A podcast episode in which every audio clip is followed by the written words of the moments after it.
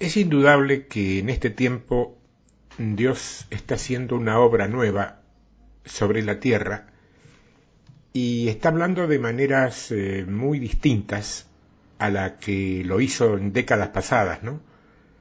Porque en la gran magnitud de tinieblas en la que se encuentra hoy la tierra, Dios necesita hijos de luz que puedan hacer la diferencia. Y todos ya sabemos muy bien que no todos los que se llaman a, sí mismos cristianos han llegado a ser hijos de luz. Y creo que es en este tiempo tan particular en donde Dios está empezando a despertar esa idea dentro de cada uno de nosotros. Hay muchos que, que han sido luz, hay que decirlo, pero no menos cierto es que Dios está levantando un escenario con características mucho más precisas, más específicas y también más intensas. Mira, cuando, cuando Dios empieza a hablar, Él nos llama hijos de la luz.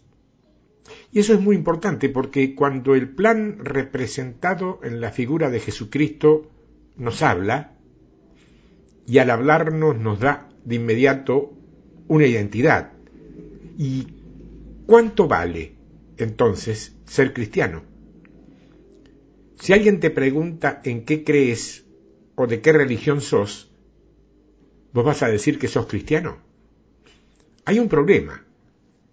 Yo te lo he dicho ya en otro momento. Este nombre, este rótulo, esta asignatura, nos la dio Grecia, no Jesús.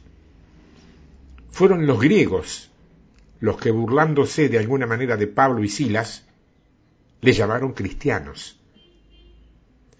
Sin embargo, Jesús siempre se ocupó en llamarnos hijos de Dios. Hijos de Dios. Por eso mientras más oigamos que somos hijos de Dios, más nuestra identidad se va a ir formando como hijos de Dios. Pero claro, mientras más oímos que somos cristianos, más nuestra identidad se va a ir formando como cristianos. Aquello que escuchamos e incorporamos somos. Y desgraciadamente, en esta identidad nominada como de cristianos, se infiltró mucho, muchísimo te diría, el espíritu de Grecia, como también se infiltró en otras áreas del Evangelio, hasta convertirlo en algunos casos, eh, ¿qué te digo?, en una especie de materia a estudiar con la mente y el intelecto. Entonces yo tenía la pregunta, ¿revelación del Espíritu Santo de manera sobrenatural? Para Grecia, pura fantasía. Para el Espíritu de Grecia, que domina un cierto sector del pueblo llamado pueblo santo, fantasía. Y añaden que está bueno ser cristianos, pero hay que ser serios. Claro, seriedad para Grecia es ausencia de vida y además exceso de teología. Por eso es que Dios nos llama hijos de Dios. Después nos llama también hijos del día, hijos de la luz. Dice Pablo en la primera carta a los tesalonicenses que nosotros no somos de las tinieblas, sino que somos de la luz y que somos del día. Y hemos dicho muchas veces algo que a lo mejor por ahí habrá sonado mal desde los oídos, como te digo, acostumbrados a ciertas luchas sociales, a ciertas luchas ideológicas incluso. Pero indudablemente tengo que decirte que es así. El reino de Dios es un reino exclusivo, no inclusivo. ¿Me entendiste bien? El reino de Dios es un reino exclusivo, no inclusivo. Con esto quiero decir que para entrar en el reino de Dios se necesitan ciertos requisitos. No es una puerta grande y abierta para que todo aquel que llegue diciendo Jesús, Jesús, o como dice la palabra, todo el que dice Señor, Señor, pueda entrar. No todo el que me dice Señor, Señor entrará al reino de los cielos. Lo dice Él, no lo digo yo. ¿Te acordás, no? También dijo Él que los violentos son los que arrebatan el reino. Y que nada inmundo y nada que esté en las tinieblas puede entrar en el reino de Dios. Yo recuerdo ahora unas palabras que pronunció Enoch, ¿te acordás de Enoch? Él dijo, poned toda vuestra atención en el cielo, hijos del cielo. Y fíjate que eso, que es paralelo a lo que dijo Pablo, si habéis resucitado con Cristo, poned vuestra mira en las cosas de arriba. Eso dijo Pablo. Claro, lo que ocurre es que donde está nuestro enfoque, ahí está nuestra conciencia. Y ahí está también nuestro nivel de luz. Entonces, si mi enfoque está en el cielo, mi conciencia es lo que me hace presente y estar en el cielo. Si mi enfoque está en el cielo, mi conciencia me hace estar presente y estar en el cielo. Es decir, que mientras más me enfoco, mientras más me concentro, mientras más estoy en estar presente en el cielo, más o mayor va a ser mi nivel de luz. Claro, obviamente que tu mente natural no puede entrar en estas dimensiones. Es imposible que la mente natural entre en esta clase de dimensiones, pero tu espíritu sí, porque tu espíritu está perfectamente capacitado para hacerlo. Por eso es que todos los días tenemos que entrar en esa presencia y mantenernos en el mismo lugar, en el mismo lugar en el espíritu. O sea, una vez que has entrado en esa presencia, la podés atesorar con vos el resto del día. Fíjate lo que dice Lucas en el capítulo 11 de su Evangelio y en el verso 33. Dice, nadie pone en oculto la luz encendida, ni debajo del almud, sino en el candelero, para que los que entran vean la luz. Aquí está Jesús diciendo que es importante que al habernos hecho la luz del mundo, nosotros manifestemos la luz. Al habernos hecho luz del mundo, nosotros manifestemos la luz, para que todos los que se acercan a Jesucristo, en nosotros vean esa luz. Entonces, claro, la pregunta que me queda es, ¿cómo se manifiesta esa luz? Esa es la pregunta. ¿Cómo es esa luz? Mirá lo que dice el verso 34 de Lucas 11. La lámpara del cuerpo es el ojo. Cuando tu ojo es bueno, también todo tu cuerpo está lleno de luz. Pero cuando tu ojo es maligno, también tu cuerpo está en tinieblas. Mira pues, no suceda que la luz que en ti hay sea tinieblas. Yo creo que de estos dos textos lo que se desprende es que hay una cierta luz que también pueden ser tinieblas. Por eso dice que si nuestro ojo es bueno, también nuestro cuerpo está lleno de luz, pero que si es malo, está lleno de tinieblas. Es muy simple. Y remata el verso 36 diciendo, así que si todo tu cuerpo está lleno de luz, no teniendo parte alguna de tinieblas, será todo luminoso, como cuando una lámpara te alumbra con su resplandor. O sea que lo que te está diciendo aquí es que nuestro ojo es el que determina nuestro nivel de luz. Y eso coincide con lo que te dije hace un momento. ¿eh? Si mi atención está puesta en el cielo, voy a estar lleno de luz. Porque el ojo tiene que ver con nuestra percepción. Y convengamos que es nuestra percepción la que en definitiva conforma nuestra realidad. Si nuestra percepción es buena, entonces vamos a tener luz.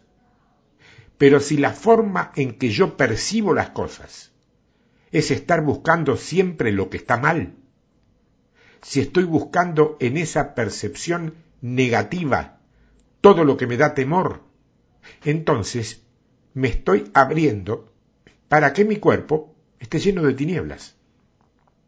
Repito, si la forma en que yo disierno las cosas, las veo, las imagino, las pienso, es estar buscando siempre lo que está mal, con esa conducta o esa forma de ser permanentemente negativa, me estoy abriendo para que mi cuerpo se llene de tinieblas. Y esa te voy a decir que es una posición espiritual muy, muy peligrosa. Lo es. ¿eh? Porque un cuerpo que está lleno de tinieblas va a atraer las tinieblas. O sea, todo lo que le pertenece al reino de las tinieblas va a ir a ese cuerpo. Y todo lo que el reino de las tinieblas representa y significa también. O sea que lo que vemos es lo que representa nuestro nivel de luz. Por eso dice que si todo nuestro cuerpo está lleno de luz, no teniendo parte alguna de tinieblas, todo tu cuerpo será luminoso.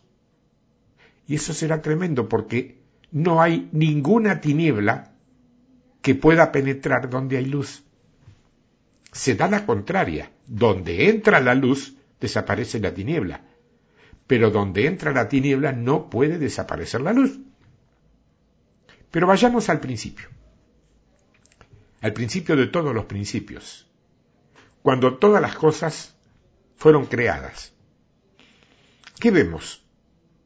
Vemos que la tierra estaba, dice, desordenada y vacía. Eso dice Génesis.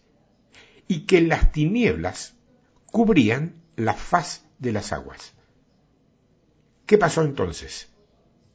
Cuando vino la luz de Cristo, empezó el reordenamiento de todas las cosas. Y Él lo primero que hizo fue separar la luz de las tinieblas. O sea que cuando entra la luz, ya lo he dicho más de una vez a esto, cuando entra luz en algún lugar o en alguna cosa o en alguna persona, lo primero que produce es separación. La luz separa, abre, corta.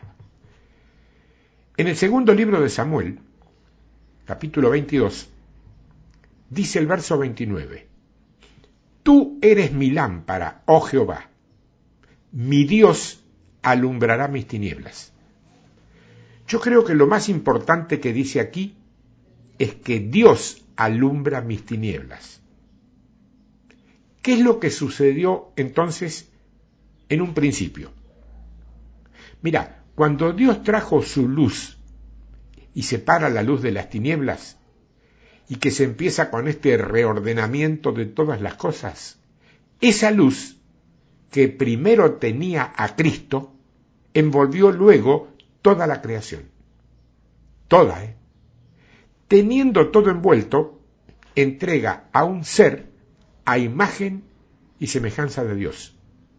Es como si te dijera que la luz vino a deshacer el vacío y las tinieblas. Entonces, claro, cuando el hombre cae en pecado, se vuelve a formar el vacío. Y cuando está el vacío, las tinieblas cubren la faz de ese vacío. Y es en ese vacío en donde el príncipe de las tinieblas va a tener su dominio.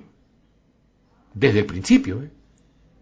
Y ese vacío comprendía el temor a la muerte, entre otras cosas más importantes, ese, el temor a la muerte.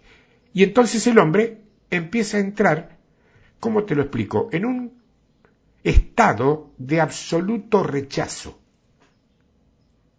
absoluto rechazo. Lo primero que absorbe el alma caída del hombre es el rechazo de luz. Y esa identidad de hijo que tenía, al haber estado unido con el Padre, allá en un principio, se separa. Y ahora tiene que buscar su identidad en cualquier otra cosa. Porque ahora ya no tiene el Padre. ¿Se entiende? Ha entrado a su corazón el temor a la muerte. Y ha entrado a su corazón el rechazo primario. O sea que ahora tiene que buscar a como se pueda el querer ser como Dios. Esa es la mentira que se tragó el hombre. Seréis como dioses cuando comáis del fruto, les dijo la serpiente. Esa es la mentira que se tragó el hombre. Dios los había hecho a su imagen y semejanza. No necesitaban comer nada para ser como Él. Mira la incongruencia. Mira la tremenda mentira que se tragaron. Si ya los había hecho a imagen y semejanza de Él, ¿para qué iban a comer algo para ser como Él? ¿Para qué tenían que buscar ser iguales a Dios si ya lo eran? Igualmente esa mentira que se tragó de que puede ser Dios en sí mismo, de ahí en más es la que va a dirigir su vida. Y entonces va a empezar a formar su identidad por medio de este vacío engañoso. Y digo que es engañoso porque entró por causa del engaño. Y todo lo que funciona en el ámbito del vacío es un engaño. Es un engaño. De hecho, las tinieblas tratan de convencernos a nosotros de que eso es una realidad. O sea, yo empiezo a formar mi identidad fundada en una falsedad. Empiezo a formar mi identidad pensando y preocupándome respecto por ejemplo, a qué es lo que piensa la gente de mí. A mí me resulta muy importante lo que otros opinen de mí. Y la gran mayoría de la gente dirige sus vidas de esa manera. Y fíjate que este, de alguna manera, es el fundamento de las tinieblas. Ahora, nuestra identidad tiene que estar basada en el Padre Celestial. ¿Por qué? Porque es el Padre el que los revestirá, revestirá, volver a vestir. Pero como tenemos una identidad que no siempre está segura si tiene valor o no, muchas veces se compromete aún el Evangelio. Porque el temor a ser rechazados, por ejemplo, por los distintos líderes o por el mismo pueblo, actúa en contra. Entonces vamos formando nuestra identidad en el marco de todo un sistema que está en tinieblas. Y todo ese sistema de tinieblas se va a oponer ferozmente a todo lo que tenga que ver o provenga de la luz. Lo va a tomar como fantasía, lo va a tomar como un exceso fanatismo, lo va a tomar como ¿Cómo podés vivir así? Esto ya es antiguo, la gente vive de otra manera. Hay libreto para tirar para arriba, para desacreditar la obra divina. Entonces, es tinieblas andar por la vida buscando no ser rechazado. Repito porque esto es muy importante para mucha gente, lo sé. Es andar en tinieblas, estar en la vida buscando no ser rechazados. Eso es algo así como tratar de sobrevivir en este sistema. ¿Le tenés temor a la muerte? ¿Le tenés temor a perder algo? Bueno, esa es la forma en que millones de personas son enseñadas. Millones, ¿eh? Tenés que tener el éxito de este mundo porque de otro modo no vales nada si no tenés éxito conforme a como considera éxito este mundo, no vales nada. Tenés que estar allá arriba, no abajo, ¿eh? porque de otra manera no existís, no sos nadie. En toda la sociedad occidental, la búsqueda del dinero y de la prosperidad es sumamente importante. Mucha de la identidad formada por las tinieblas tiene que ver con cuánto tienes o cómo te, cómo te vistes. Lo repito más. Eh, la identidad formada por la tiniebla tiene que ver con cuánto tenés o cómo te vestís. Así de claro, de simple. Esos son los indicadores visibles. Entonces, vamos formando nuestra identidad a partir de cosas imperceptibles que no tienen esencia. Porque mientras más se tenga esa percepción de las tinieblas, más estresados vamos a estar en la vida.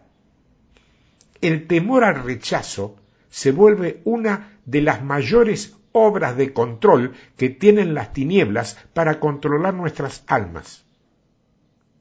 Y aquí es donde empieza una tremenda caída de lo que es el conocimiento de Dios y del verdadero Evangelio. Una caída de todo lo que se te ocurra, ¿eh? Entonces, en el momento de la caída, cuando entra el vacío y el engaño, con la separación entra el olvido de quiénes somos. Nos olvidamos de quiénes somos. Lo que estoy tratando de decir, por otra parte no es ningún descubrimiento mío, ¿eh? es que en las tinieblas hay una luz que es tiniebla.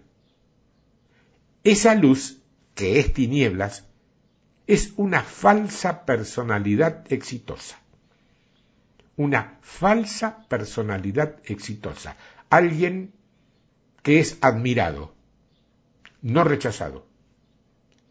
Y nota que hay una gran diferencia entre ser y estar buscando lo equivocado. Yo puedo ser verdaderamente la luz o verdaderamente un siervo de Dios y no estar buscando la admiración. ¿Está claro? Las tinieblas proveen una falsa identidad. Y mientras yo me enfoque en nutrir esa falsa identidad, en alimentar esa falsa identidad, me voy a olvidar de quién soy. Y es muy importante recordar nuestro futuro. ¿eh? Pero entonces, nutro una personalidad o nutro la otra personalidad alimento una personalidad o alimento la otra, no puedo las dos. No me funciona alimentar las dos. Es una o la otra. Por eso, lo que nos separa del Padre es esa personalidad negativa, porque va a producir un vacío en nuestro interior. Y ese vacío en nuestro interior es llenado por tinieblas. Entonces, separación implica vacíos. Y estos vacíos van a tener dentro de sí una energía de tinieblas. Y acordate que leímos que decía, mira pues, no suceda que la luz que hay en ti sea tinieblas. Fue dicho eso, ¿eh? No lo invento yo. Claro, si te tomas de la mano de Grecia o de Egipto, que es la intelectualidad filosófica o la mundanalidad en el Evangelio, te van a proponer cambiar la palabra luz por la palabra energía. ¿Entendés? Yo quiero que entiendas algo. Entonces diría algo así, que no sea, o sea, no sea que la energía que está en ti sea una energía tenebrosa, y esa energía tenebrosa está, de alguna manera, viva, latente y tiene un poder. No es la oscuridad que es ausencia de luz. Es una tiniebla que tiene una sustancia que está viva y con alta energía. Entonces, si mi percepción, que es de la personalidad de este mundo, voy a tener vacíos llenos de esta energía negativa. Y esta energía negativa es un propulsor de acciones y de decisiones. La persona que tiene la visión negativa de las cosas dirige sus acciones y ejecuciones físicas y, emocionales negativas, porque hace caso a la programación que tiene. Y te doy otra vez el mismo ejemplo, el rechazo. El rechazo. Vamos a ver este vacío que viene por causa del rechazo. Cuando me siento rechazado, es porque necesito la aprobación de otro. Repito, cuando me siento rechazado es porque necesito la aprobación de otro. Y si necesito la aprobación de otros, ¿qué pasa con mi mirada del cielo? Porque nosotros hemos sido hechos aceptos en el amado, dice la palabra, y hemos sido hechos hijos de Dios. Entonces, si tengo miedo porque camino en la verdad y me rechazo en esta verdad, entonces, en vez de proyectarme hacia mi verdadera personalidad, que es celestial, llena de luz y de verdad, voy a estar alimentando esta otra personalidad que proviene del vacío y del engaño. Y ahora si querés, vamos a entrar en algo mucho más práctico. Cuando Jesús vino a la tierra, cuando Jesús vino a la tierra, vino justamente a destruir el engaño y el vacío. Y Él nos va a enseñar a hacer luz. Él nos va a cambiar la percepción, la forma de ver, para que no veamos conforme a los principios y a las estructuras del engaño y del vacío, sino que veamos de acuerdo con las percepciones celestiales. Y créeme que la gente que realmente tiene una conversión genuina a esto lo sabe, lo entiende y lo ve. Lo que pasa que recibe una presión tan grande de la sociedad que lo rodea que termina por ceder para no desentonar, para no quedar fuera de la pertenencia de los grupos que pueden ser de trabajo, que pueden ser escolares, que pueden ser lo que vos quieras. Pero el hecho de no quedar fuera de un grupo hace que la persona comience a nutrir la personalidad que corresponde al reino de tinieblas y deje ir apagándose de a poco su verdadera identidad, que tiene que ver con origen celestial. De ahí venimos. No lo estoy inventando yo, de ahí venimos. ¿Cómo es mi seguridad por eso? Ah, ¿quién sopló en tu nariz aliento de vida? ¿Satanás? Entonces, querido, vos no venís de las tinieblas, vos venís de la luz. ¿Y por qué ahora vas a decidir, para quedar bien con el mundo que te rodea, militar en la tiniebla? ¿Para qué? ¿Y por qué? Mira lo que dice Mateo capítulo 5, verso 39. Dice, pero yo os digo, no resistáis al que es malo. Antes, a cualquiera que te hiera en la mejilla derecha, vuélvele también la otra. Este es un verso que ha tenido una historia que ni te cuento. Yo he escuchado predicar y enseñar y hablar de esto de todas las maneras que se te ocurra. Algunas con mucha unción y con mucho, mm, ¿qué te digo? Con mucha revelación de lo que hay detrás de esto. Otras de todos los colores que vos quieras pensar. Vos también supongo que escuchaste esto. Bueno, lo que vemos claramente aquí es una percepción diferente.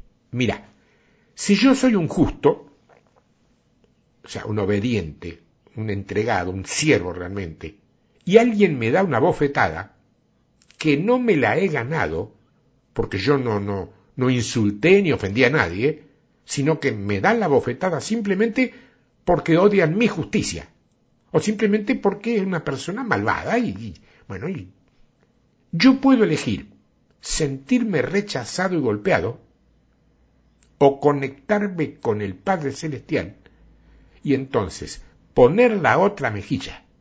Y eso va a cambiar mi percepción.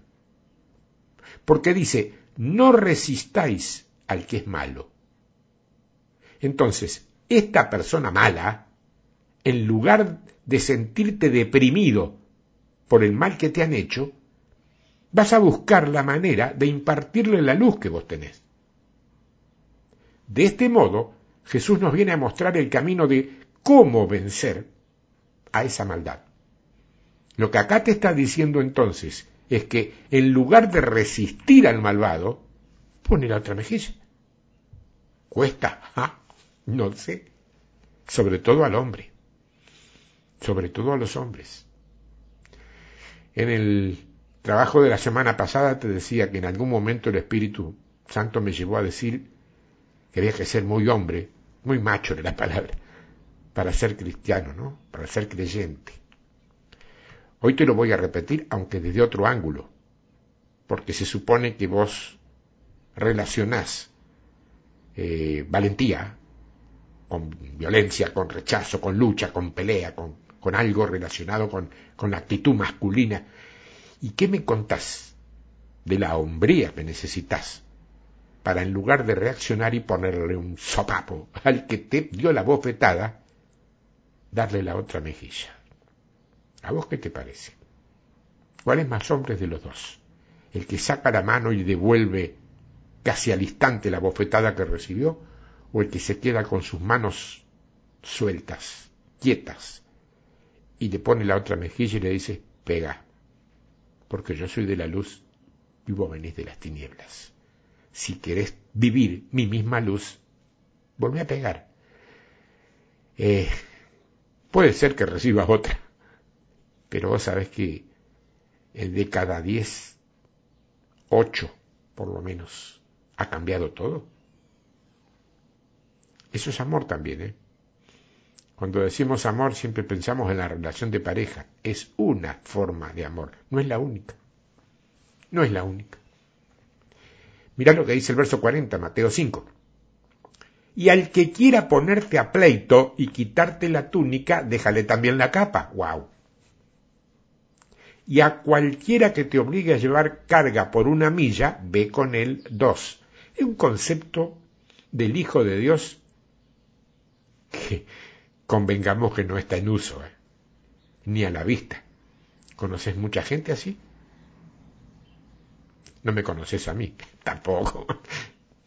Es muy complicado de encontrarlo, pero es esta. Esta es la figura del Hijo de Dios. No la que te vendieron donde quiera que te la hayan vendido. ¿eh? Fíjate cómo está operando Jesús en el espíritu contrario. Porque la luz es operar en el espíritu contrario al de las tinieblas. Eso, en lugar de estar buscando mi propia justicia. A ver cómo me tomo venganza. A ver cómo te puedo hacer juicio a demandar. A ver cómo protejo lo que es mío. Yo no tengo nada que sea mío. No tengo nada que sea mío. Todo lo que aparentemente es mío, en realidad es de Dios. Si me lo querés quitar, hacelo. ¿Por qué? Porque Dios me va a regresar cien veces más. Porque yo no estoy sujeto a las tinieblas. Estoy sujeto a los principios de la luz. Hay testimonios que respaldan esto. ¿eh? Tengo uno, pero no te lo cuento, es muy personal. Pero hay testimonios, yo lo sé, sé que sé, no te lo puedo contar. Esto es así como dice Atae. Mientras más estés aferrado a tus posesiones, más el diablo tendrá de dónde agarrarse. Ahora, si en lugar de tener todos esos ropajes de posesiones, en lugar de tener todo eso, yo estoy desnudo y untado con, con, con, con aceite fresco, es muy probable que el enemigo resbale una y otra vez y no consiga agarrarme. Verso 42. Al que te pida, dale. Y al que quiera tomar de ti prestado, no se lo rehuses. Oísteis que fue dicho, amarás a tu prójimo y aborrecerás a tu enemigo. Pero yo os digo, amad a vuestros enemigos bendecid a los que os maldicen, y haced bien a los que os aborrecen, y orad por los que os ultrajan y os persiguen, para que seáis hijos de vuestro Padre que está en los cielos, que hace salir su sol sobre malos y buenos, y que hace llover sobre justos e injustos. Acá está diciendo que para que seamos hijos de Dios, tenemos, como te digo, tenemos que operar en esa personalidad divina que es contraria a la personalidad del mundo. De lo contrario somos lo mismo que ellos, salvo que leemos la Biblia, oramos y en los tiempos normales vamos a un lugar a sentarnos, a cantar un ratito, a escuchar. Esa es la diferencia. Esa es la diferencia que Dios pensó para sus hijos con respecto a los hijos de las tinieblas. Es decir, mientras más muero a mí mismo y me dejo de estar protegiendo, más me voy a convertir en un hijo de luz. Te miran y te dicen, sos generoso, sos normal para lo que es el reino. La generosidad es una forma de vida del reino. Lo que pasa es que estamos viviendo en un mundo de tinieblas, bajo el reinado de las tinieblas, y ahí la generosidad es una estupidez. Y el que es generoso, no me haga decir una palabra que no quiero, pero es eso que vos pensaste. El generoso. Pero la generosidad forma parte, forma parte de la personalidad de los hijos de luz. Cuando mis ojos empiezan a ver las realidades celestiales, cuando mis ojos empiezan a ver todas las riquezas a las cuales tengo acceso, aquí, en este mundo, ya deja de ser importante lo que tenga o lo que no tenga. Dios nos quiere prosperar. A eso ni siquiera se te ocurra dudarlo. No lo dudes. Dios te quiere prosperar. Sí. Claro que nos quiere prosperar. Pero fíjate, cómo el enfoque de una prosperidad santa se volvió de pronto en el fundamento de una personalidad equivocada. Entonces la iglesia se empezó a enfocar más en la prosperidad que en ser hijos de luz. Es obvio que no fueron todos, pero sí en lo que tiene que ver con las tendencias más modernas hasta que llegó esto de la pandemia y paralizó un poco todo el mover. Entonces, claro, cuando el enfoque es cuánto creemos que Dios nos puede prosperar, estoy tomando un principio divino, pero lo estoy colocando dentro de una personalidad de tinieblas. Estoy tratando de hacer negocios con Dios. Y mi Padre Celestial no está allí en su trono para hacer negocios conmigo. Yo estoy acá para hacer su voluntad. Así es de claro. Porque en la personalidad de las tinieblas están buscando el éxito de este mundo, el dinero de este mundo. Ese más tengo y más tenés, más valgo, más, mejor soy. Pero en mi personalidad celestial me empiezo a despojar de todas estas cosas, lo que no quiere decir que las tire o las regale. Lo que quiere decir es que no me interesa como prioridad. La verdadera prosperidad del cielo va a venir sobre mí antes que yo me dé cuenta. Pero el primer paso es mío, en obediencia, sin pensar en eso. Y si viene sobre mí una prosperidad dentro de mi personalidad santa, esas riquezas no van a añadir ni estrés ni nada con ellas. Si mis ojos están puestos respecto a cómo Dios me va a bendecir financieramente, poco a poco me estoy poniendo las vestiduras adecuadas como para que el diablo pueda sacudirme cuando se le dé la gana. O sea que lo que te estoy queriendo decir es que mientras más soy prosperado por las riquezas de Dios, más tengo que poner mi enfoque en el cielo. Porque las riquezas, vos y yo lo sabemos, tienen un resplandor que distrae. Así que siempre tengo que ponerlas bajo mis pies. Siempre tengo que pensar que lo que tengo en la tierra no es absolutamente nada y no es mío. Y que si Dios me concede algún don, ¿cómo te digo? Algún don de fama o algún don de riqueza o de grandeza mientras yo estoy aquí en la tierra, como decía Pablo, a todo tengo que estar acostumbrado. Yo estoy seguro que eh, por lo menos el 80% de la gente que me está escuchando, cualquiera sea el momento que me escucha, ha pasado por necesidades. Y hoy a lo mejor todavía siguen necesidades, o a algunos les cambió de pronto las cosas, le cambiaron las cosas, y está, no te digo en la opulencia, pero sí en abundancia. La validez de todo esto es haber glorificado a Dios en la escasez y poder glorificarlo hoy en la abundancia, esperando que no vuelva la escasez. Pero si así fuera, seguir glorificando a Dios parece algo trasnochado, excéntrico, imposible de lograr. Bueno, mi amiga, mi amigo, ese es el Evangelio de Jesucristo. Cualquier otra cosa que no sea así, te vendieron un clon, pero no con el original correcto. Las riquezas tienen un resplandor que distrae. ¿Te das cuenta? Porque de pronto, cuando vos estás aquí en la tierra, tenés que acostumbrarte a todo. O sea, teniéndolo todo o no teniendo nada. ¿Qué es tener todo? Vos ves gente con mucho dinero y disfrutan y salen y van a lugares y todo. Ahora llegó esto, donde prácticamente se te impide viajar a tu antojo.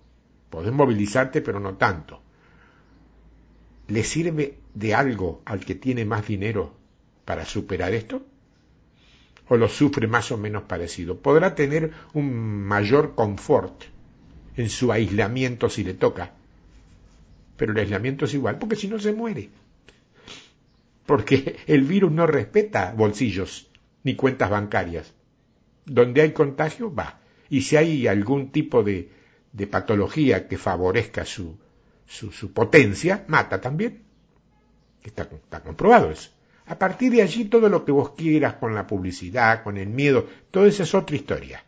Porque hay hay bandos definidos también con respecto a esto. Están los que dicen que esto es así, otros que no lo creen, hay negación, hay evasión, hay todas las respuestas psicológicas, si querés llamarla así, de todos los colores para con esto. ¿eh? Pero lo que sí que puedo decir, que algo está pasando, eso no cabe ninguna duda si está agrandado, si está achicado, si eso no es, si va a terminar, no va a terminar, si es para dominarnos, si es para que hacer una selección y que se mueran los más débiles, todo lo que vos quieras pensar, dale. Pero que está pasando algo, está pasando. Y el dinero, ¿de qué te sirve? No estoy menoscabando el dinero. Vivo con dinero, no hay otra manera. Pero una cosa es vivir con el dinero y otra cosa es vivir de él o por el dinero. Lo digo en otro momento yo con otro trabajo, hace poquito. Vivir con el dinero es bendición de Dios, vivir para el dinero, por el dinero, es un culto a mamón. No, no, no hay forma de, de esquivar eso. ¿eh?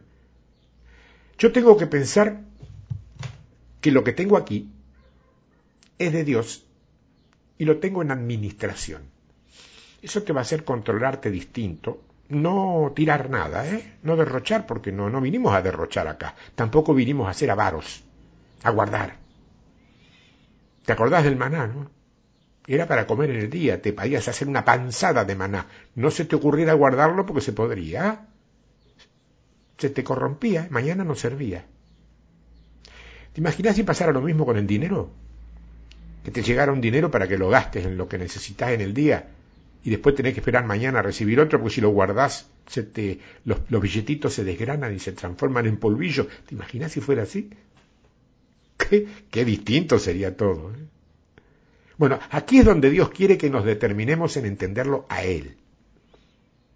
Porque aunque digamos que conocemos a Dios porque oramos con Él, mientras vivamos con el temor a la muerte y al rechazo, hay una parte de nosotros que todavía pertenece en ese vacío. Y en ese vacío hay una energía de tiniebla que inevitablemente me va a llevar a tomar decisiones equivocadas, que es lo que le ha pasado a mucha gente. Algunos están pagando consecuencias hoy de haber tomado en su momento decisiones equivocadas. No se puede remediar eso pasado, ¿de acuerdo? No lo vuelvas a repetir. Es simple. La carta a los Gálatas, capítulo 1, verso 10 dice, pues busco ahora el favor de los hombres o el de Dios. O trato de agradar a los hombres, pues si todavía agradara a los hombres, no sería siervo de Cristo. Wow. Si nuestro evangelio trata de agradar a los hombres, inevitablemente vamos a tomar decisiones equivocadas. Porque a veces somos movidos en una acción de amor a agradar más al hombre que a Dios. Porque dice que los aman tanto que no quiere que se ofenda. Entonces deciden predicar un evangelio más suavecito, más livianito, más light, para no perderlos, porque Mira, muy bien intencionados, ¿eh? pero equivocados. Te digo por qué. Jesús no hacía eso. Jesús no hacía eso. Jesús verdaderamente quería servir a su papá, a su padre. Y si el joven rico no lo quiso seguir porque no estaba dispuesto a darle su dinero a los pobres, no fue ni más dulce ni más almibarado para que cambiara de idea con él. No quiso. Listo, fue. A otra cosa. Claro, Dios está buscando hijos de luz. No importa si son aceptados o no son aceptados. No interesa si tenemos éxito o no lo tenemos. Lo importante es qué clase de luz producimos en las esferas espirituales. Porque a lo mejor, yo ya esto lo dije por otro lado, pero lo vuelvo a repetir porque siempre hay audiencia nueva y además es importante. Además es tan, tan cotidiano. A lo mejor tenés una red social y no tenés demasiados me gusta en tus redes sociales. Pero sabes una cosa, en el cielo estás irradiando una luz que impacta y que cobija a miles y miles de personas que no conoces. Y tal vez tampoco nunca llegues a conocer aquí en la tierra, ¿eh? pero estás logrando eso aunque no tengas muchos me gusta. Es decir, no tenés éxito, tenés impacto. ¿Y qué va a recibir? ¿De qué se va a agradar el Padre? ¿De tus me gusta o del impacto de la luz que irradias? No sé, pensalo. Yo ya lo pensé, pensalo vos ahora. Mateo capítulo 5, verso 46. Porque si amáis a los que os aman, ¿qué recompensa tendréis? ¿No hacen también lo mismo los publicanos? Obvio. Y si saludáis a vuestros hermanos solamente, ¿qué hacéis de más? ¿No hacen también así los gentiles? Más obvio todavía. Sed pues vosotros perfectos, como vuestro Padre que está en los cielos es perfecto. Ah, pero ser perfecto, no te confundas perfectos. Aquí es maduro. ¿Querés, ser, ¿Querés madurar? ¿O querés seguir inmaduro como hasta ahora? Mientras la personalidad del vacío y del engaño está buscando el éxito y los afanes de este mundo, donde parecería tan importante cuidar nuestros nombres, cuidar nuestro testimonio, no sea que vayan a decir algo malo de mí, sin darme cuenta, me estoy colocando en contraposición a lo que el propio Jesús dijo. Cuando en este mismo capítulo de Juan, pero un poquito más arriba, en el verso 10 dice, Bienaventurados los que padecen persecución por causa de la justicia, porque de ellos es el reino de los cielos. ¿Qué te parece? ¿Qué te parece? Y añade, Bienaventurados sois cuando por mi causa os vituperen y os persigan y digan toda clase de mal contra vosotros mintiendo. Gozaos y alegraos porque vuestro galardón es grande en los cielos, porque así persiguieron a los profetas que fueron antes de vosotros. Yo creo, de hecho, con esto, nos estamos dando cuenta, nos estamos dando cuenta que la luz es antes que ninguna otra cosa un espíritu contrario a las tinieblas. Los principios de la luz se oponen radicalmente a lo que busca la luz de las tinieblas. Ustedes, me escuchan, ¿eh? Están llenos de luz. Y no hay tiniebla ni vacío en ustedes. Todo vuestro cuerpo será luminoso. Solamente necesitas un punto para eso. Creerlo. Lo crees, lo tienes. No lo crees, vamos a esperar. Dios no te desalienta, no, no, no, no, no, no te baja la persiana, no te bocha, como se dice aquí en términos de exámenes. Te espera. Pero te espera, ¿eh? No lo hagas esperar demasiado. Acepta para lo que viniste. No quieras hacer algo para lo cual no viniste porque no te va a salir. No te va a salir. Mira lo que dice el libro de Isaías en el capítulo 52. Mira lo que dice el verso 13. He aquí que mi siervo será prosperado, será engrandecido y exaltado, y será puesto muy en alto. Esta es la promesa de Dios. Esta será engrandecido, exaltado y puesto muy en alto. Falta que vos lo creas, ¿eh? Y dice el verso 14, como se asombraron de ti muchos, de tal manera fue desfigurado de los hombres su parecer y su hermosura más que la de los hijos de los hombres. Claro, fíjate el paralelismo en el cielo. Porque Jesús mientras Jesús no está buscando proteger su reputación, Jesús no está buscando proteger su imagen para nada, físicamente fue desfigurado, fue contado con los pecadores, le dieron vuelta la cara, lo despreciaron como si él fuera algo asqueroso, y fue crucificado en un madero como un maldito. Te digo, ¿sabes por qué te digo eso? Porque dice la misma palabra, maldito aquel que es colgado de un madero. Pero él se hizo maldición para llevar la maldición que pesaba sobre nosotros. Eso hizo Jesús en la cruz. Ese Jesús que mora en vos y te acompaña a todos los lugares donde vas. Cuando entras allí, donde vos sabés, también está Jesús. Eh, ¿Te parece correcto llevarlo ahí? ¿Te parece correcto hacerlo compartir con vos tus entretenimientos, tus diversiones, tus pensamientos, tus palabras, cuando no te escucha nadie que tenga que ver con la iglesia? lo invitaste a entrar en tu corazón, no tengo la culpa yo. Dijiste vos, Señor, venía a morar en mi corazón. Él te hizo caso, fue. Está morando allí ahora. Cuando te sentís mal y entras a los gritos, Señor, ¿por qué gritas? Si está en tu corazón. Está allí, vos lo invitaste. Cuando haces algo que no es del todo correcto, Él también está allí. ¿Qué hace? ¿Se tapa la cara? No, nos conoce bien, no se tapa la cara. Pero espera a ver si de alguna manera salís de eso y volvés a la luz. La tiniebla es la tiniebla. Vos sabés lo que es. Ahora, mientras todo esto sucede en la tierra, en el cielo dicen, mi siervo es prosperado, mi siervo es engrandecido, mi siervo es exaltado, mi siervo es puesto muy en alto.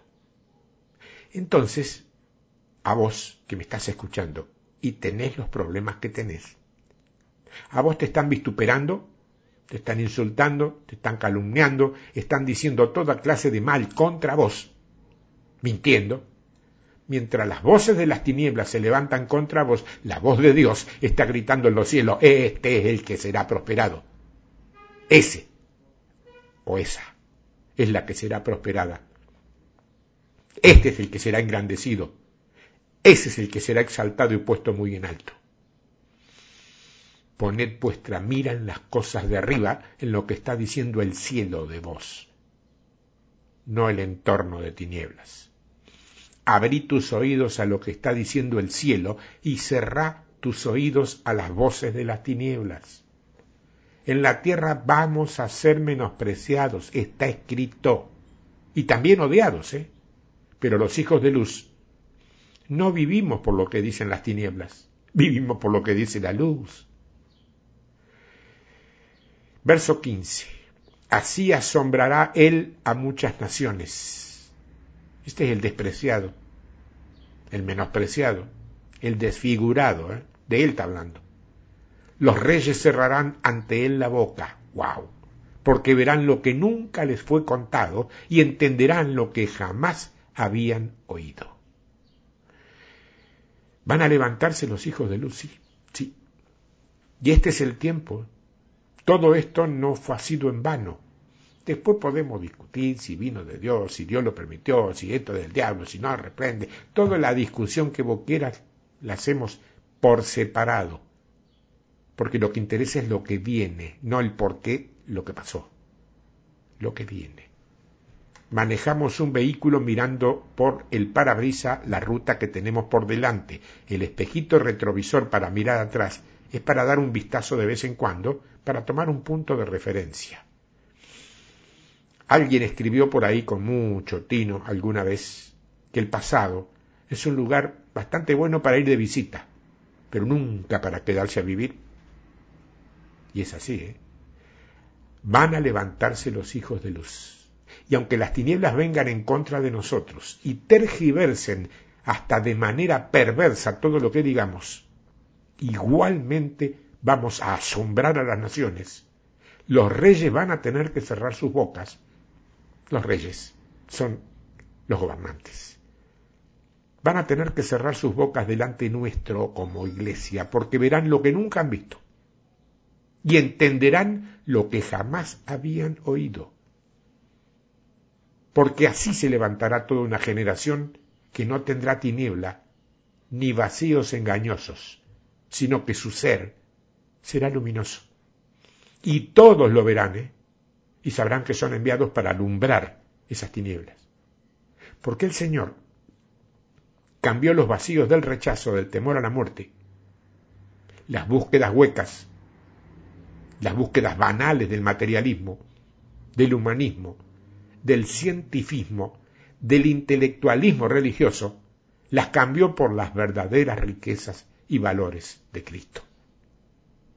Porque te has despojado de las vestiduras de las tinieblas y desnudo como viniste al mundo, te ungiste con el aceite del Altísimo. Y tu cuerpo, lleno de luz y cubierto de aceite, no puede ser tocado ni agarrado por las tinieblas. No puede ser agarrado por las tinieblas. Tenés que determinarte en confiar que todas las palabras de Dios, todas, ¿eh? son verdaderas. Tenés que determinarte que todos los pensamientos de Dios son para vos de continuo el bien. Que cualquier cosa que pierdas en la tierra o te quiera ser quitada no es nada. Porque los pensamientos de Dios son de continuo y buenos para vos. Los que confiamos en el Padre somos libres. Te lo repito. Los que confiamos en el Padre somos libres, porque no podemos ser despojados jamás. Porque tenemos todas las cosas que son de papá. Tenemos todas las cosas que pertenecen a la vida y a la piedad. Y si algo te fuera quitado, del cielo te llegará multiplicado. Así ha sido. Doy fe y por eso puedo estar agradecido. Y en cualquier padecimiento que tenga aquí en la tierra, tendrá que ser el motivo de la mayor alegría. no viendo nosotros las cosas que se ven, sino las que no se ven. Porque atrás de cada cosa que Dios permite para nuestras vidas, hay riquezas de su gloria que se están formando dentro de nosotros. Se las puede ver, se las puede agradecer. Por eso, mi querida mujer, mi querido varón, determinate a confiar en Dios. Esta palabra no se me cae nunca de la boca, nunca. Confiar. La confianza es base, es clave. Confianza produce obediencia, obediencia produce autoridad. Y eso, contra eso, el infierno no puede. Pero para tener autoridad, que es la que te vence, la que te ayuda a vencer, primero tenés que tener obediencia. Y la obediencia no la compras en el kiosquito de la esquina. La obediencia viene a partir de la confianza. Y confiar es más complicado que creer. Es el paso siguiente. Una cosa es creer en Dios, otra cosa es confiar en Él. No confíes en el sistema de este mundo, mucho menos en sus riquezas. Vos viste lo que está pasando. El tembladeral que hay a nivel económico en todos los países, esto es mundial. Esto no pasa solamente en mi país. Mi país, la liga fuerte porque es histórico, pero es otro cuento, ese es nuestro local, interno, doméstico. Pero a nivel mundial hay un tembladeral económico. Y va a haber consecuencias también de esto. Ha habido un parate en todo que esto va a traer alguna consecuencia. Confiar en el sistema del mundo y en sus riquezas va a hacer tambalear a todos los que estén agarrados de eso. Porque en este mundo todo pasa todo se transforma. Pero lo que tenés de eterno o de eterna en tu vida, eternamente va con vos. No se te desprende jamás. Ya lo sabes. Sos un hijo de luz, sos una hija de luz. No tenés por qué ser un cristiano. Sos un hijo de luz, una hija de luz. No es Grecia la que determina tu identidad es el Padre Celestial. Y a partir de eso, cuando tu identidad sea clarificada, tu objetivo va a quedar más claro. ¿Qué es lo que te identifica? Esa era la pregunta del título. ¿Tendrás tu respuesta? Si no la tenés, buscala. ¿Cómo? Volvé a escuchar esto una, dos, tres veces porque esto tiene una profundidad que no es el mensajito de todos los, de todos los días. ¿eh? Costó trabajo encontrar cada cosa. Esto ha trabajado mucha gente con esto, no soy yo solamente, esto no es mío. Esto es del Espíritu Santo que lo puso en muchas bocas, en muchas cabezas, en muchos corazones, y cada uno fue compartiendo y repartiendo. Yo hoy me sumo, nada más, me sumo. De ninguna manera un ministro que, que, se valore como tal, puede hacerse dueño del mensaje. El hombre no tiene un mensaje, el hombre es el mensaje viviente o no lo es. Yo puedo decir esto muy lindo, pero si no lo vivo, jarabe de pico. Confiemos. Confiemos porque el objetivo está al frente, no quedó en el pasado, está al frente. No tengo más para decirte, pero esto te conmovió, te cambió algunas cosas, te descubrió algunos errores por ahí. Estás a tiempo. Que se descubran nuestros errores no es malo ni es vergonzoso, al contrario. Es como cuando el papá descubre la falta del hijo y en lugar de, darle la paliza que el hijo esperaba, le dice, ya está, te perdoné, no lo hagas más. Pues ya viste que es feo eso, no lo hagas más. Qué, alivio siente el hijo cuando ve que el padre no lo va a castigar. El castigo de Dios se encuentra cuando decidís salir debajo de su cobertura. Mientras quieras estar bajo la cobertura de Dios, así andes a los tropezones y luchando con todas las cosas que vos y yo sabemos que luchás. Cada uno de ustedes, me sumo, soy un hombre como cualquiera. Cuando estamos en ese lugar, pero decidimos seguir estando bajo la cobertura de Dios, Él no te abandona. Él no te abandona. No abandones vos. No abandones.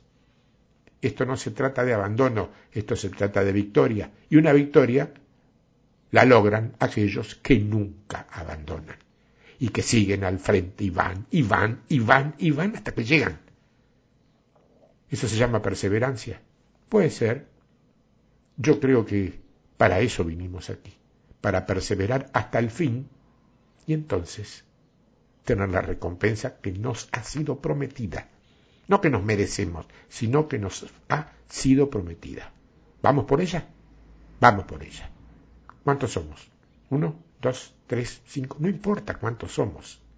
Lo que importa es qué somos. Eso es identidad. Dios te bendiga. Hasta la semana que viene, si Dios quiere, pensarlo esto, meditarlo, reflexionarlo, porque esto tiene mucho calibre. Y es la vida después de la pandemia. Puedo decir que se termina. No, no sé si se termina o no. No me ha sido dicho. No sé cómo termina esto. Pero el después es el después mental. Todavía estamos dentro. Mentalmente estamos dentro. Hay que salir. Hay que salir con el espíritu a lograr este objetivo. Nos vemos la semana que viene. Eh, te amamos, ¿eh? Y por amor, a veces también se pueden tirar una o dos veces la oreja para que duela un poquito y para que puedas reacomodarte. Ir a tu destino de grandeza, porque tu destino no es de miseria, es de grandeza, en todos los terrenos, que no te quepan duda. Sos el hijo del Dios viviente, nada menos. Sos la hija del Dios viviente, nada menos. Hasta la semana que viene.